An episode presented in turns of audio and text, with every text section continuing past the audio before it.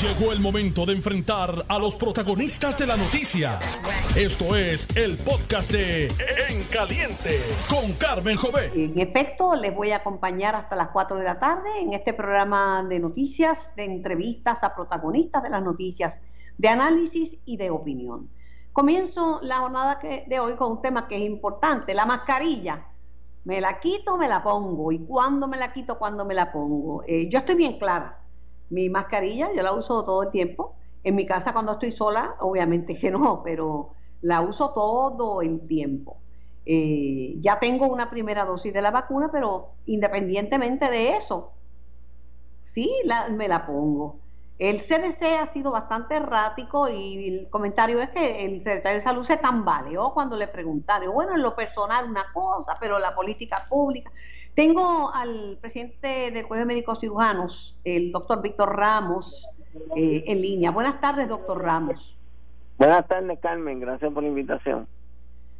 Un placer. ¿Usted tiene alguna duda de que, aunque usted esté vacunado, tiene que usar la mascarilla hoy más que nunca, porque usted podría también infectar a otra persona?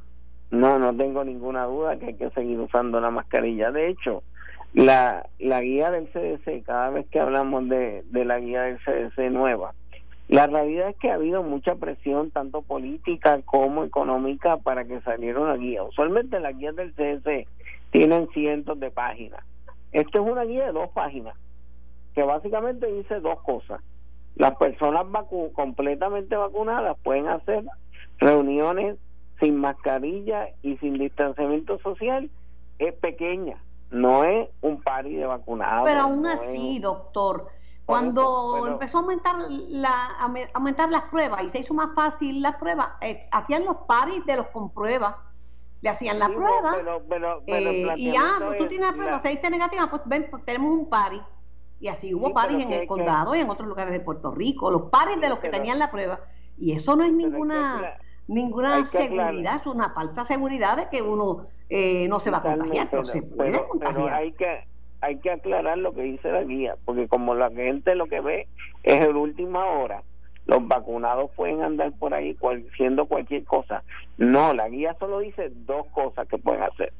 Uno, reuniones estas pequeñas y dos, alguien que esté vacunado puede ir a visitar una casa de personas no que no son de riesgo. Por ejemplo, un abuelo ir a visitar a sus nietos, pero no dice nada más allá, porque da la impresión cuando sale la última hora que los vacunados pueden hacer cualquier cosa.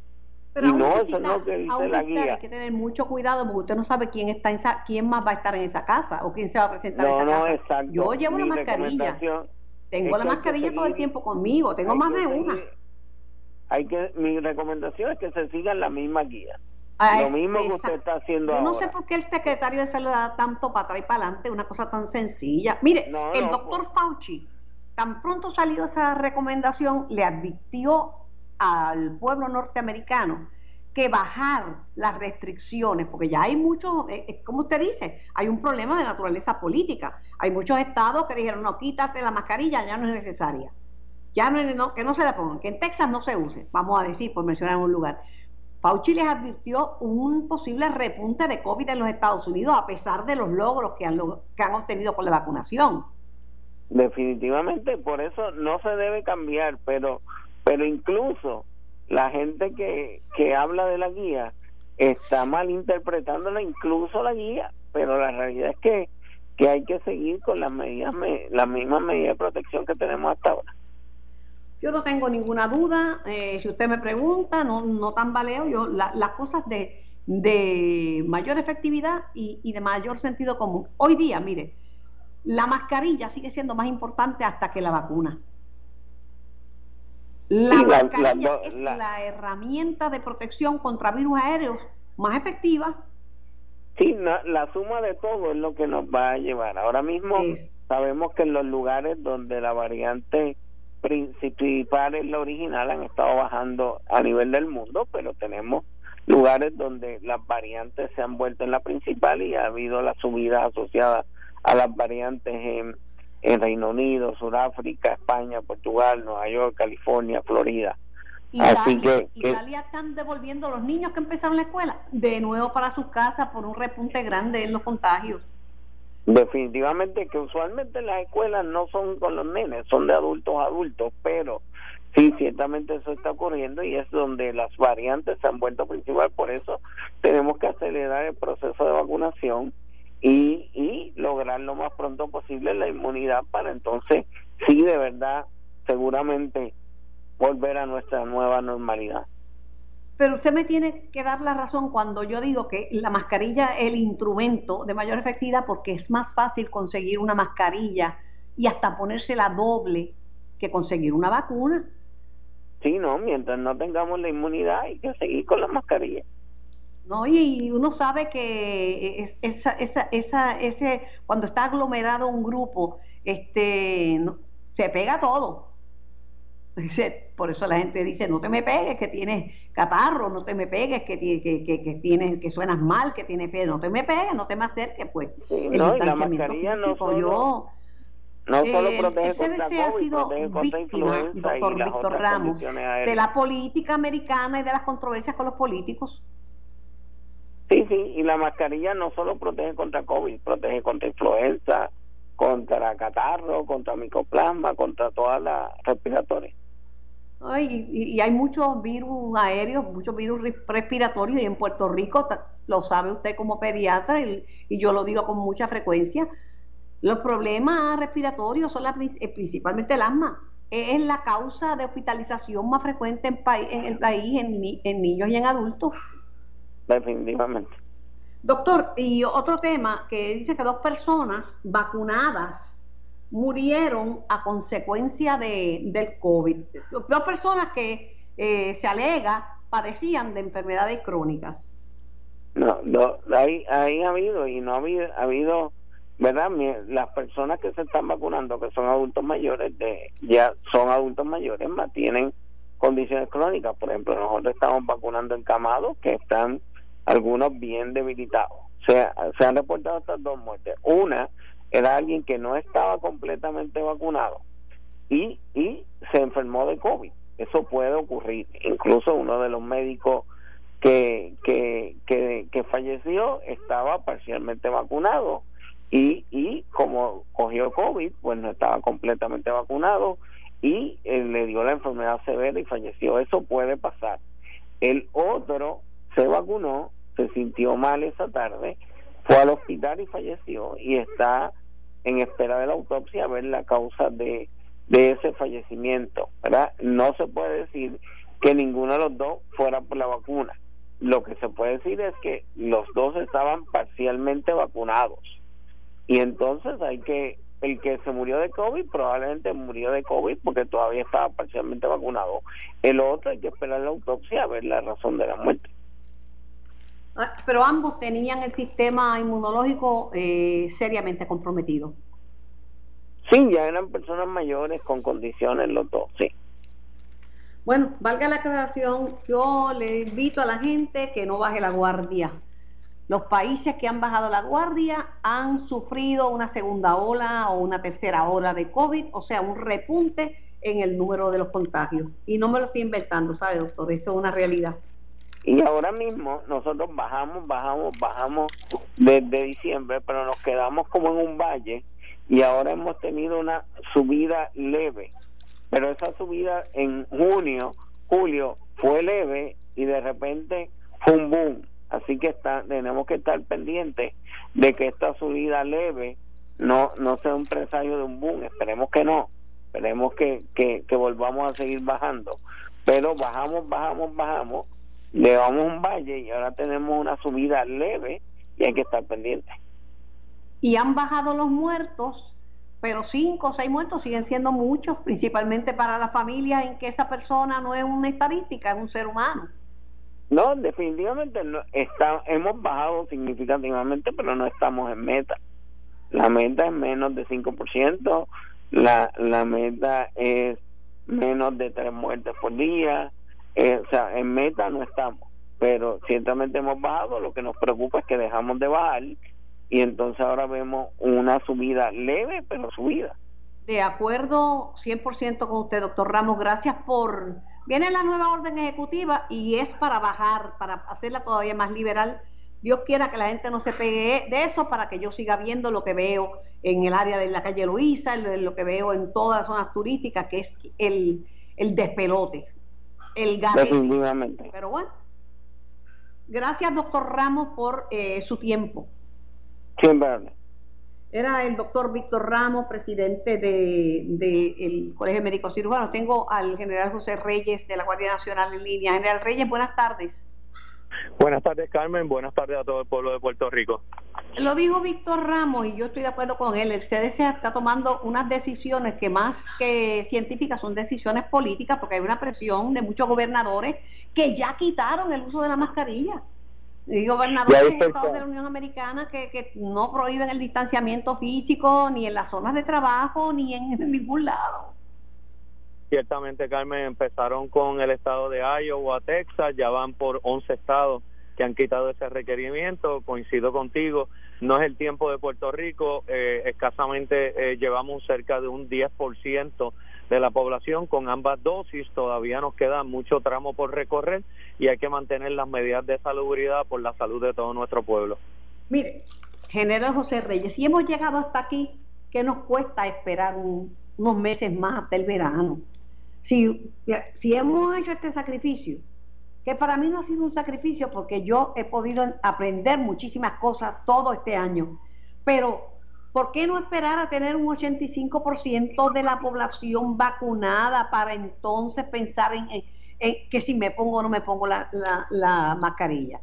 A mí yo no tengo dudas que me la tengo que poner porque aunque estuviera totalmente vacunada o usted estuviera totalmente vacunado, usted sigue siendo un vector. Usted puede contagiar a otra persona y la gente no tiene un letrero que dice yo no estoy vacunado.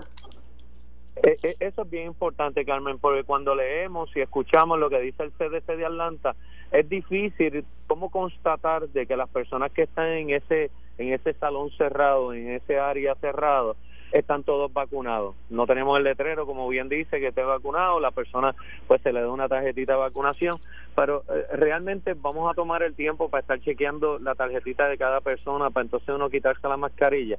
La realidad es que tenemos una responsabilidad social y una responsabilidad con toda la salud de nuestro pueblo y debemos de mantener esas medidas de salubridad, no que vaya a ser que nadamos por más de un año y ahora vamos a morir en la orilla, esa no es la meta nuestra.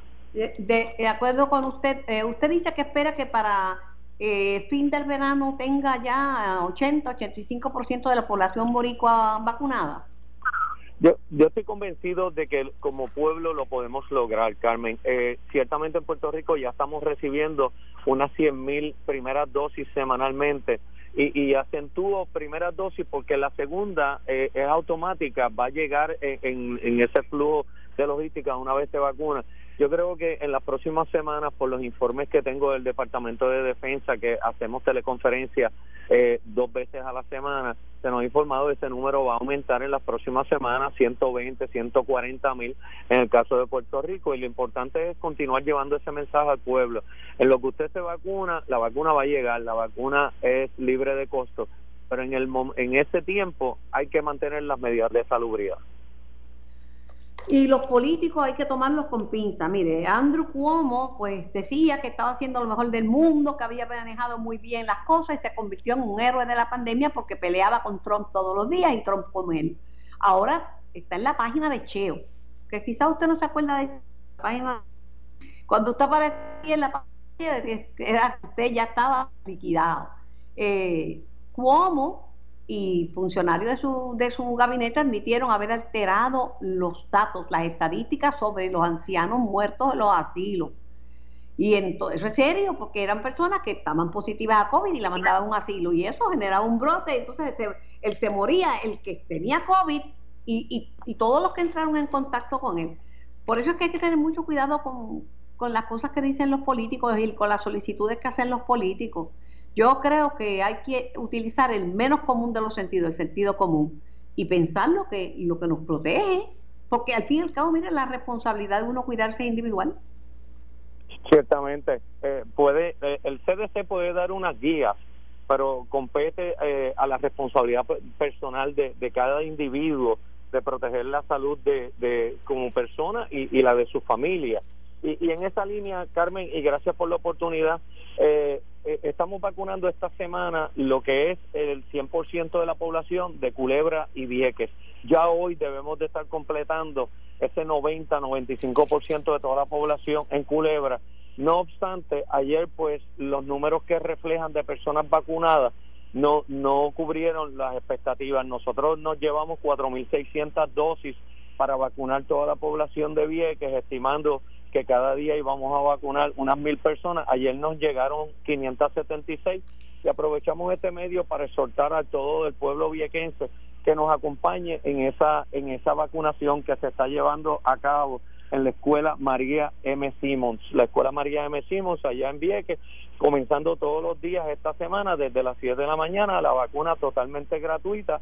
Si usted, eh, amigo viequense que nos escucha, quiere regresar a poder compartir en salud con su familia, abrazar a sus seres queridos, la vía para poder hacer eso es vacunándose. La vacuna es segura, es gratuita y lo exhortamos a que todos los viequenses se vacunen y juntos logremos ese 90%, 95% esta semana en Vieques. Para finalizar, fíjese usted si los políticos han utilizado la, el COVID y la vacuna y las estrategias de prevención para, para manipular y para hacerse sus propias relaciones públicas, que Rusia ha prometido 2.400 millones de dosis de su vacuna, la vacuna Sputnik, que en la revista Lancet escribió un artículo muy bueno en el sentido que la vacuna es, efectiva, pero la utilizan como vía de diplomacia porque dicen, se la vamos a dar a los países pobres, ya que los países capitalistas se han olvidado de los pobres. Hasta como valija diplomática utilizan eh, la vacuna ciertamente lo has visto en todo Centro y Sudamérica cómo se ha propagado la distribución de la vacuna rusa y la vacuna china y es un instrumento de, política internacional que están utilizando aún sin haber eh, dado los resultados públicos de lo que es la fase 3 o sea, se conocen los resultados de, la vacuna china, pero lo que son los resultados de la vacuna rusa, la, la fase 3 o lo que le llamamos los conejillos de India, la fase de estudio no se ha hecho pública. Sí. Pero ah, para esos países es una alternativa porque es lo que hay y además que Lancet dice que la vacuna Sputnik es buena, pero que la usan, el issue es, no es que no sea buena, es que la usan con fines políticos, pero así está el mundo. Gracias General Reyes por su tiempo y por su participación en nuestro programa. Linda tarde. Gracias por la oportunidad Carmen eh, y, y muchas felicidades en este año de tu programa televisivo y gracias siempre por la oportunidad que siempre nos ha dado de llevar el mensaje al pueblo de Puerto Rico. Muchísimas gracias, general. Se cumple el primer año, así es, del programa Punto Final. El tiempo pasa volando. Voy a la pausa. Estás escuchando el podcast de En Caliente con Carmen Jovet de Noti1630. Que vamos a salir de la quiebra y él asegura que para el verano próximo. Bueno, los conocedores dicen que son muchas las variables que podrían afectar el que salgamos de la quiebra, ¿verdad?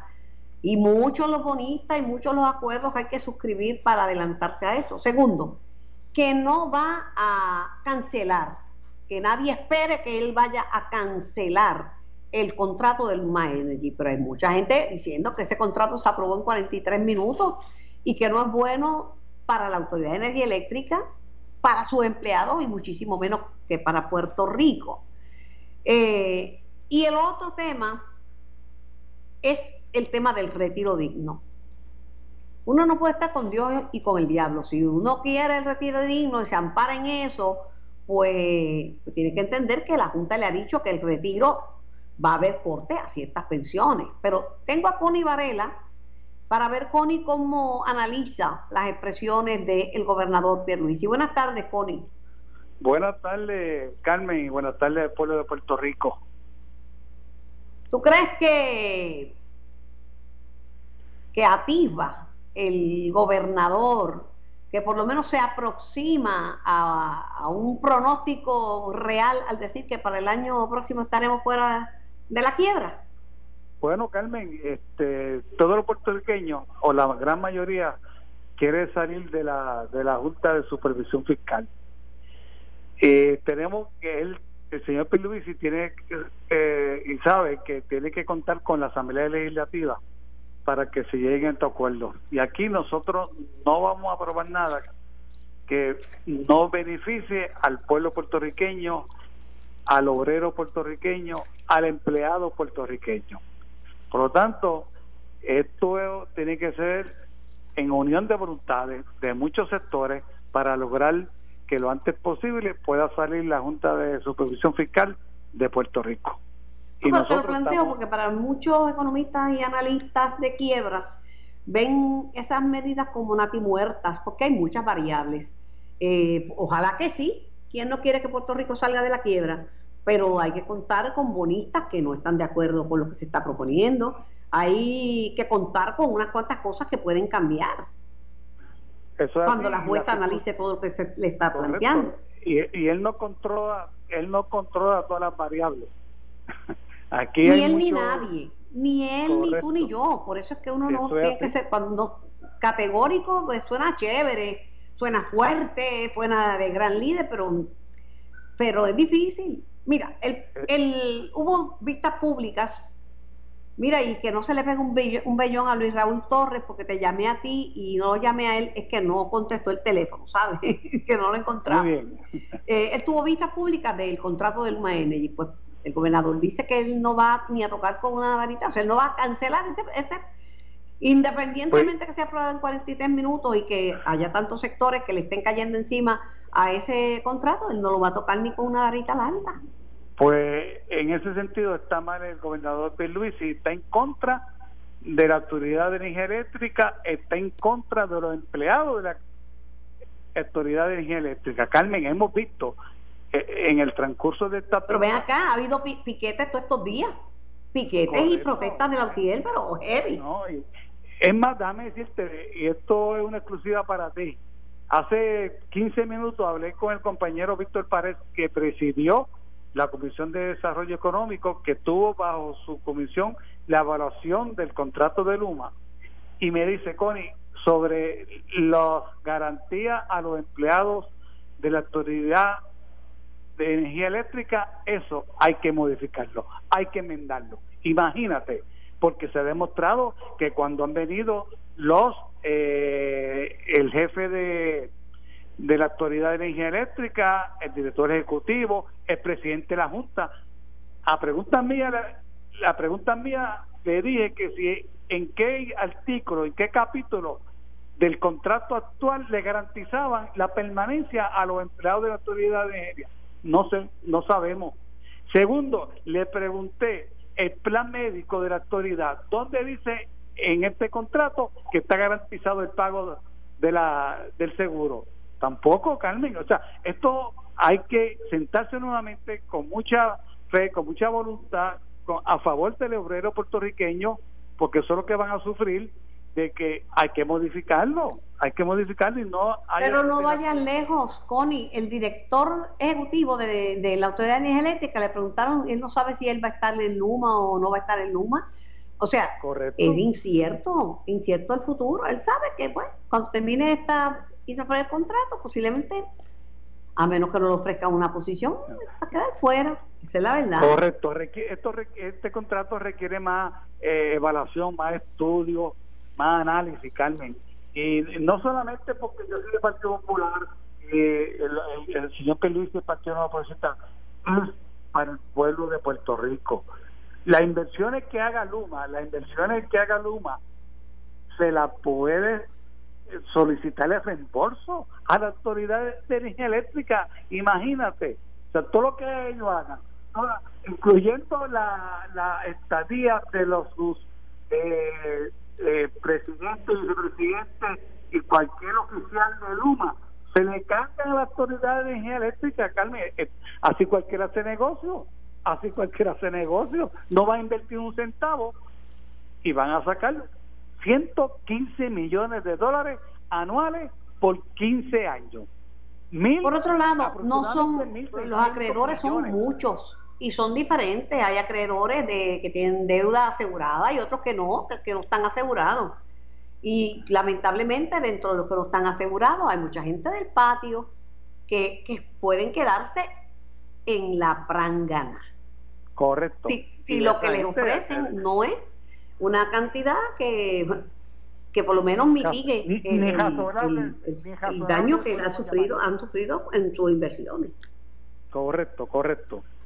Eso es y no y, no son millonarios, no son millonarios porque hay mucha gente que, que simplemente puso su ahorrito. Yo puse, puse ahorros de años, de años y años de mi vida de ahorro en la autoridad. Y vendí, tuve que venderlo y lo vendí a, la mitad de lo que de lo que de lo que pagué, perdí el 50% del capital invertido. Y la gente dice, ah, no, pero es, pero, pero oye, es los años que me tomó adquirir esos centavos. Eso es así, Carmen, ¿no? Igual que tú, están muchos puertorriqueños que dependían y dependían de, esa inversión para mantener una vida más tranquila, más placentera, más cómoda, pero desgraciadamente pues esta instrumentalidad no dio resultado.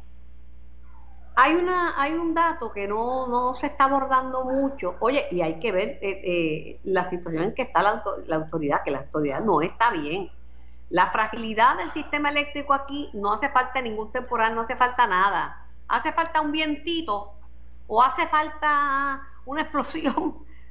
Cualquier cosa. Deja a la gente sin pueblos completos sin luz. Este, no, no, no. Eso, eh, eso, eso eh, hay que entenderlo, Carmen. Y yo no me opongo a, la APP, no me opongo a la privatización, pero que se haga en, una, una eh, justa eh, composición de las partes, Carmen.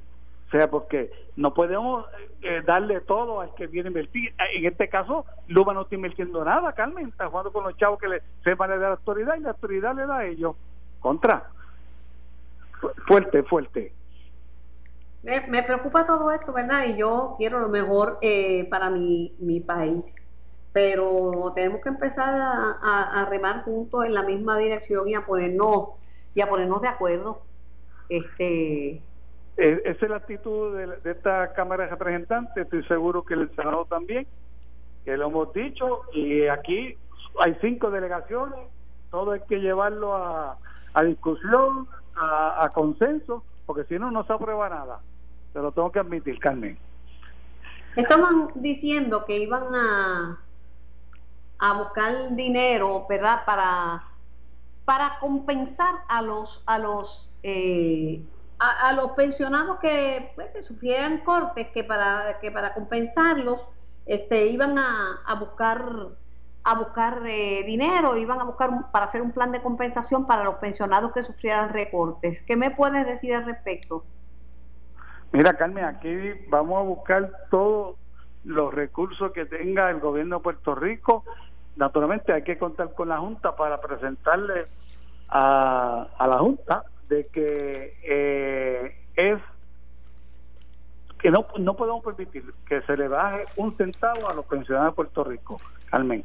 Esas personas, eh, muchos de ellos, Carmen, viven exclusivamente de esa pensión. Y Pero los más pequeños, las pensiones hasta 1.500 dólares no las van a tocar. no van a eh, Quizás son personas con pensiones más grandes como los de la judicatura, ¿verdad?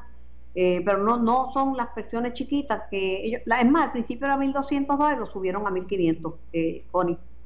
Pero vamos a ver, tú dices que hay que contar con la Junta, hay que contar con la Junta porque donde manda capitán no manda marinero. Eso es así, hay que reconocer. Eh. Ah, y el que no reconoce se está más perdido que un huevisco. Gracias, Connie, por tu tiempo y por tu participación. Linda tarde. Era Pony Varela en, en Caliente. Bueno, tengo en línea al portavoz de la Junta de Supervisión Fiscal, Eduard Sayas. Buenas tardes, Eduard. Saludos, Carmen. Eh, un placer estar. Eh, estuvimos ayer y hoy otra vez. Así que sí, porque tú me dijiste que hoy era el gran día. Hoy era el día en que más información íbamos a tener después de, de, la radicación anoche y de las cosas que han pasado en el día de hoy. Pues, Cuéntame, pues ¿dónde estamos con respecto a la Junta de Supervisión Fiscal? Porque Pedro Luis dice que vamos a salir de la quiebra para el verano próximo, pero hay pues muchas variables que no las controla Pedro Pierluisi. Pues me place eh, eh, informarte que anoche tarde se sometió el plan de ajuste ya al tribunal, oficialmente ya la propuesta está al lado del tribunal. Y en ese en esa propuesta lo bueno de esto Carmen que se reduce en 80% en 80% la deuda de 35 mil millones a 7.4 eh, billones. Así que eso representa un 80% que nos estamos sacando del peso verdad de los hombros eh, y entonces como habíamos hablado ayer y la semana pasada el servicio de la deuda se mantiene eh, tal como lo habían mencionado ¿verdad? De, de 4.200 millones que pagaba, que llegó a pagar este país en, en, en servicio de deuda, baja a 1.150. O sea que hay una reducción bastante considerable. Así que eso sí se mantiene con este plan. Aquí lo que falta es que ahora... 1.150 millones es lo que vamos a pagar anualmente por concepto del servicio a la deuda.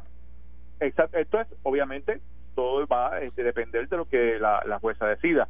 Esta es la propuesta oficial que se sometió anoche este, con toda la documentación necesaria y, y, esto es público, así que invito a, a los radioescuchas a que si pues, desean ver los detalles del plan, porque es bastante extenso, lo pueden ver allí.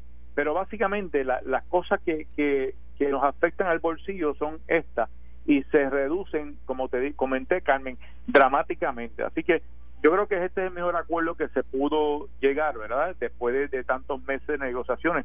Recordará que el año pasado se había sometido un plan, pero la misma Junta decidió retirarlo por consecuencia, como consecuencia del impacto del COVID-19, que, que como sabemos todos, pues ha afectado a Puerto Rico en, muchas dimensiones, sobre todo en, pero el aspecto el económico. plan sometido anoche contempla recortes a las pensiones, contempla el acuerdo que habían hecho con el comité, con el COR, que preside Miguel, el juez Miguel Padre.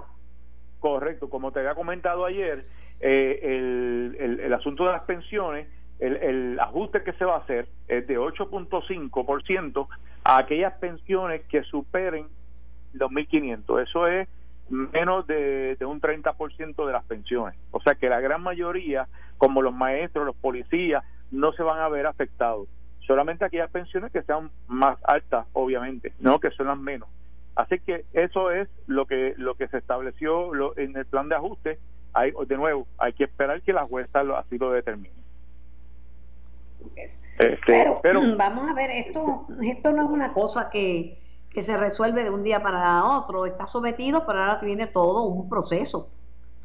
Correcto, Carmen. Eso hay un proceso y, y la mediación continúa con aquellos que no entraron al, al, acuerdo.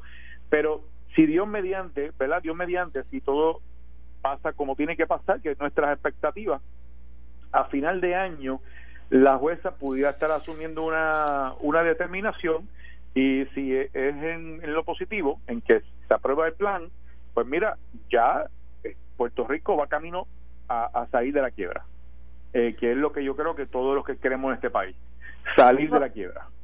Por otro lado, claro que sí, todo el mundo quiere salir de la quiebra, pero vuelvo y digo, hay muchas contingencias que, que pueden hacer cambiar el rumbo del plan sometido, ¿verdad?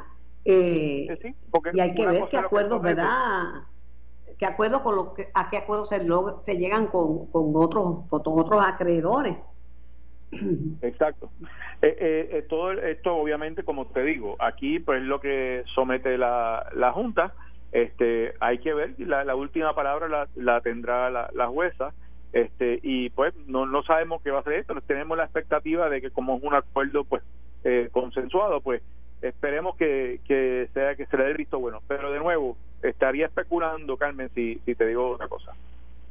El, el abogado de quiebras, eh, Rolando Manueli, dice que tras la erradicación de este plan lo que procede es la litigación para la aprobación de la declaración de la divulgación de los términos del pacto y la aprobación de un calendario que pueda ser recomendado por la Junta para la discusión y luego para la aprobación. Eh, eso así, eso procede. Obviamente, se, como, como se hizo, como se estableció el, el, calendario para la mediación y que condujo finalmente al sometimiento del, de un plan eh, preliminar hace un par de semanas y ahora el plan de ajuste. Por supuesto que ahora vienen, pues claro está, es todo lo que venga eh, eventualmente. Y, y seguramente, pues mira, habrá gente que de lo que faltan por negociar que no estén de acuerdo, ¿verdad, Carmen? Este, así que, hay, como, te digo, continúa la, la mediación. Aquí todavía pues no, hay muchas cosas que no se pueden divulgar por, por, eso mismo, ¿no? Y que esos acuerdos son, son confidenciales, ¿verdad? Sí, no, te digo, como te comenté ayer. que están hablando. Eh, exacto, estas negociaciones son bien confidenciales y están, la gente se pensará, ¿y cómo funciona esto? Pues mira, básicamente está la jueza, ¿verdad? Como, como mediadora y entonces están los abogados de una parte y de las otras y, están también los miembros de la Junta. Eh, eh, eso es básicamente la, discusión que se lleva a cabo en estas mediaciones. Obviamente pues no se puede divulgar porque hay un alto eh, sentido de confidencialidad, ¿verdad? Por otro lado, el tema de las pensiones, pues ayer hubo una manifestación de mujeres y de hombres también, protestando y pidiendo que se aprobara la ley de retiro digno. el gobierno y las cámaras legislativas insisten en que no se puede tocar ni un centavo de las pensiones, porque eso hay que respetarlo, es el trabajo de la gente. Pero están buscando chavos para compensar el recorte. Se están hablando por los lados, de la boca. Si yo digo no van a tocarle un centavo y no, no se van a tocar las pensiones, ¿cómo voy a decir por el otro lado de la boca que estoy buscando cómo compensar a los que le voy a recortar? Mira, Carmen, el, e, e, esta ley que tú, tú mencionas, como hemos hablado antes, pues está sobre las bases que sobre bases que, que no son correctas. Eh, aquí lo, lo, triste sería uno pues prometer a, los pensionados eh, este, cantidad de aumento o de número de pensión, la cantidad de número de pensión, cuando realmente no se puede afrontar. ¿De dónde va a salir el dinero? Pues eso es lo que no se sabe. Por eso es triste, pues, ¿verdad? Que, que uno, que, que el gobierno tenga, se, se quiera comprometer a una ley que realmente no, no es sostenible. Eh, y no es porque lo dice la Junta, es que no, no digo, también lo dice la Junta, pero es que no, no hay bases eh, financieras y fiscales que puedan sostener esa, esas leyes. Y, y no se le puede prometer a un pensionado algo que realmente el día de mañana no se le pueda pagar. E, ese es el este, esto son pensiones que de por vida. Es un cheque que tiene que, para que van a esperar todos los meses del año por todos los años que, le, que tengan de vida. Déjame comentarte algo más, si me lo permite, Carmen.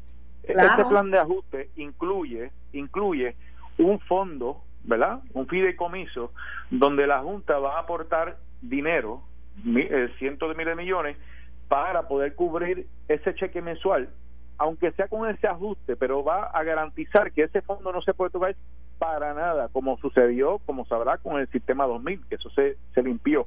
Aquí este fondo va a asegurar que por los próximos años que cada pensionado pueda recibir su chequecito. No hay cosa peor que tú estés aportando tus chavitos mensuales a una cuenta y al final del día, cuando vas a buscar tu chequecito, te digan que está vacía la cuenta. Y, y eso sí que es triste.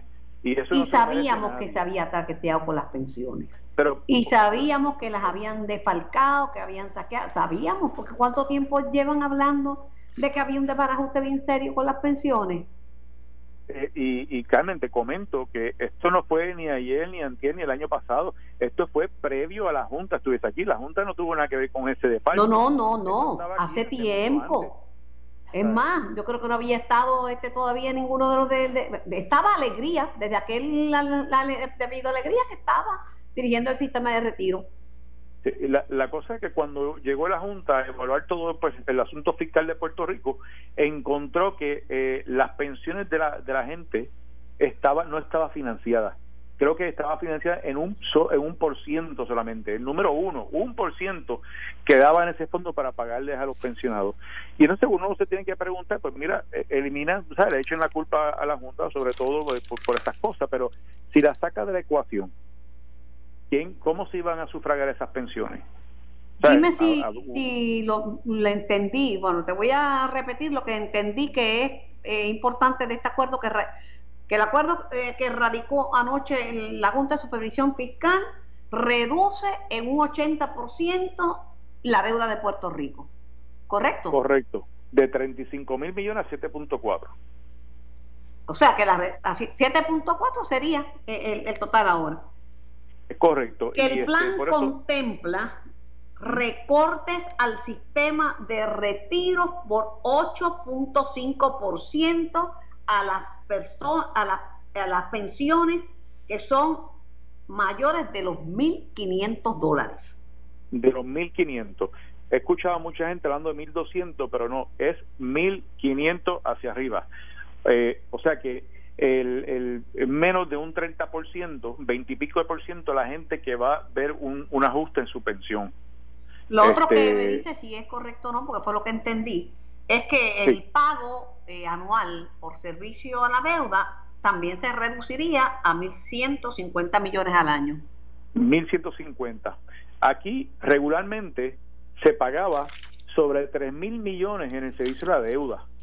Eh, con todo y quiebra, o sea, que, digo, no quiebra oficial, pero en el momento que estaba difícil Puerto Rico, todavía estaba pagando 3.200 millones en, en, en servicio de. De hecho, se llegó a pagar, por eso uso este número, 4.200 millones en un año se llegó a pagar en servicio a la deuda.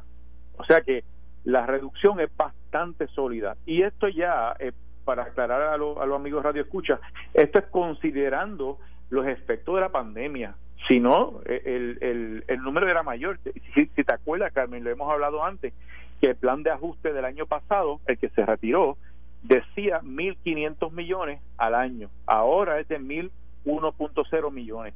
Eh, así que considerando el problema eh, que ha tenido la deuda, el impacto que tiene la deuda sobre, sobre la economía de Puerto Rico, ¿verdad? Así que está eh, consignado en ese pago anual. ¿Cómo no? pues te entendí, Evan. Pero también entendí el punto de, de, los que no están de acuerdo, como Kate Long y, y Rolando Emanuel. Oye, pues, pues, este acuerdo, pues obviamente uno, eso es lo que uno espera, no todo el mundo va a estar de acuerdo, otros van a estar a favor, otros no, pero eh, realmente, Carmen, este es el mejor acuerdo que se pudo haber llegado de tan, después de tanto esfuerzo, de tantos cientos de, acreedores, pues mira, este aquí llegamos. Yo le puse un nombre a ese acuerdo. ¿Cómo le pusiste? Del lobo un pelo. Explica. Eh, negociar es un arte. Gracias, Edward Sayas, portavoz de la Supervisión Fiscal. Gracias por tu tiempo. Siempre. Seguimos hablando más tarde. Esto fue el podcast de En Caliente con Carmen Jovet de Noti1630. Dale play a tu podcast favorito a través de Apple Podcasts, Spotify, Google Podcasts, Stitcher y notiuno.com.